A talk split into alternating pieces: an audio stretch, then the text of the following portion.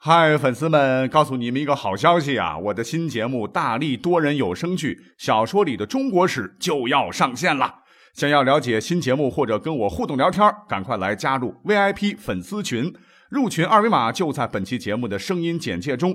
你也可以添加我的小号，拼音大历史加幺零幺 D A L I S H I 幺零幺，然后拉您入群，我在那儿等你。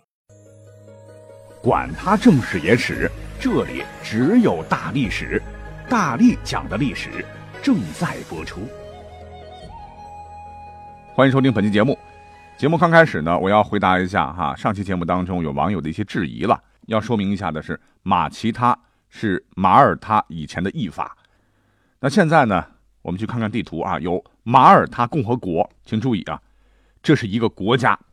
而节目当中提到的马耳他骑士团。或者呢，根据旧的叫法叫马其他骑士团，它目前呢是一个没有领土的准国家，是联合国的观察员啊，跟主权国家马耳他共和国它就不是一回事儿还有呢，关于呃网友讲到的这部描写十字军第二次东征为背景的史诗大片，你可以翻译成天朝王国啊，也可以翻译成天国王朝，区别在哪呢？这个后者的宗教色彩翻译过来会比较浓烈啊，所以我是仔细甄别，想来想去，还是用天朝王国吧，所以特此说明了。好，我们来开始今天的节目了哈。那呃，昨天我看了一篇文章，哎，蛮有趣啊，叫《奇葩的外国法律》，看完绝壁震惊啊！感叹号。文中说，在美国的罗德岛州的首府叫普罗维登斯规定啊，店主在周日当天把牙膏和牙刷。出售给同一个顾客是违法的，嗯，还有在北卡罗来纳州规定啊，唱歌走音是非法的啊。我一想完了啊，五音不全那个地方不能去了。在亚利桑那州砍下一颗仙人球，法律规定是非法的啊，撞栽我大仙人球。在加利福尼亚州呢，在澡盆子里吃橘子是非法的，那言外之音就是吃西瓜还有玩香蕉是没事的哟。在艾奥瓦州啊，单手弹钢琴收费演出是非法的。哎，我就想说呢，双手呢。还有在美国的俄亥俄州啊，禁止把鱼灌醉。嗯，关于把鱼怎么灌醉，我到现在还没想出来什么点子。在美国的科罗拉多州的洛根县，它规定啊，亲吻熟睡中的女性是违法的。哎，那灰姑娘怎么办？那在瑞士啊。你得好好的安排你的日常活动啊！在公寓大楼里，如果在十点以后，应该是晚上十点哈，你还在冲马桶的话，会被当作违法行为。那拉肚子怎么破嘞？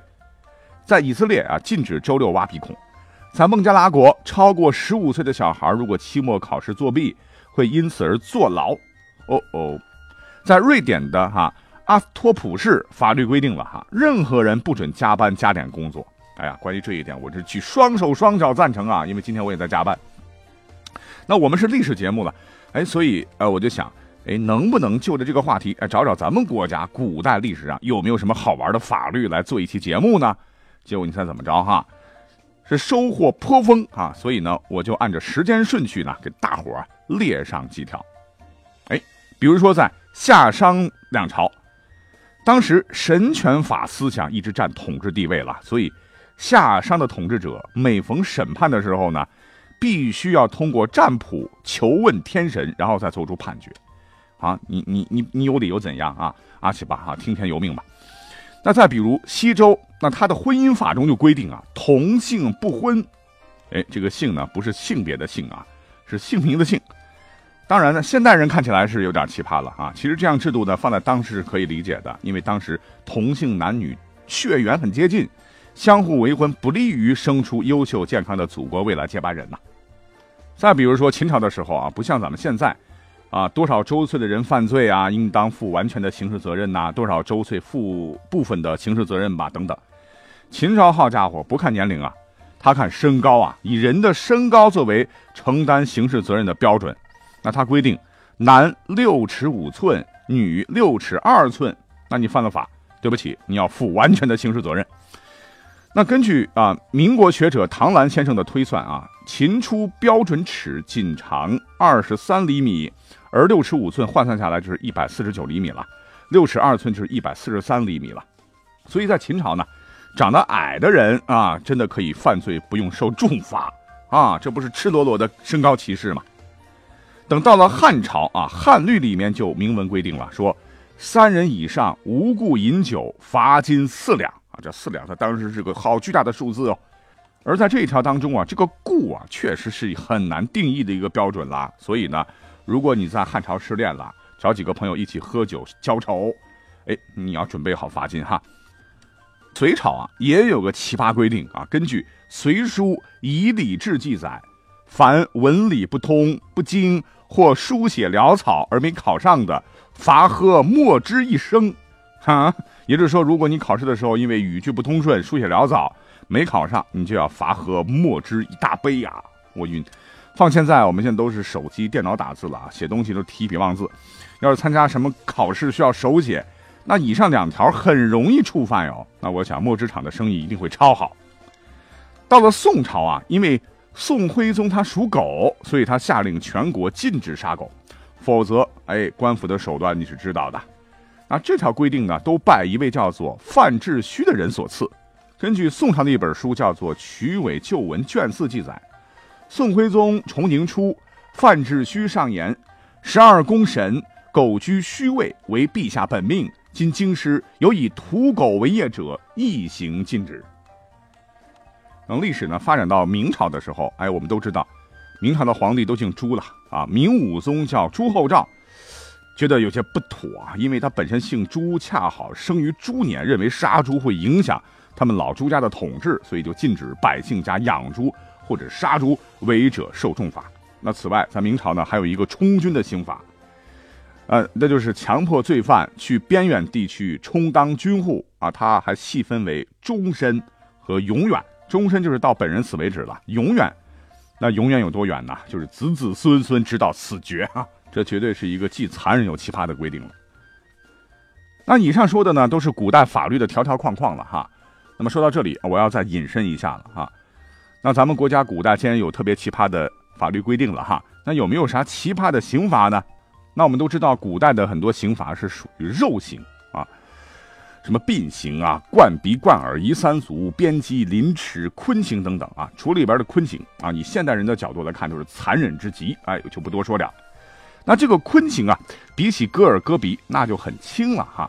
简单来讲呢，就是剃掉你的头发啊。现在你想想，理个头发多贵啊！昨天我刚理了一个啊，三十块钱嘞。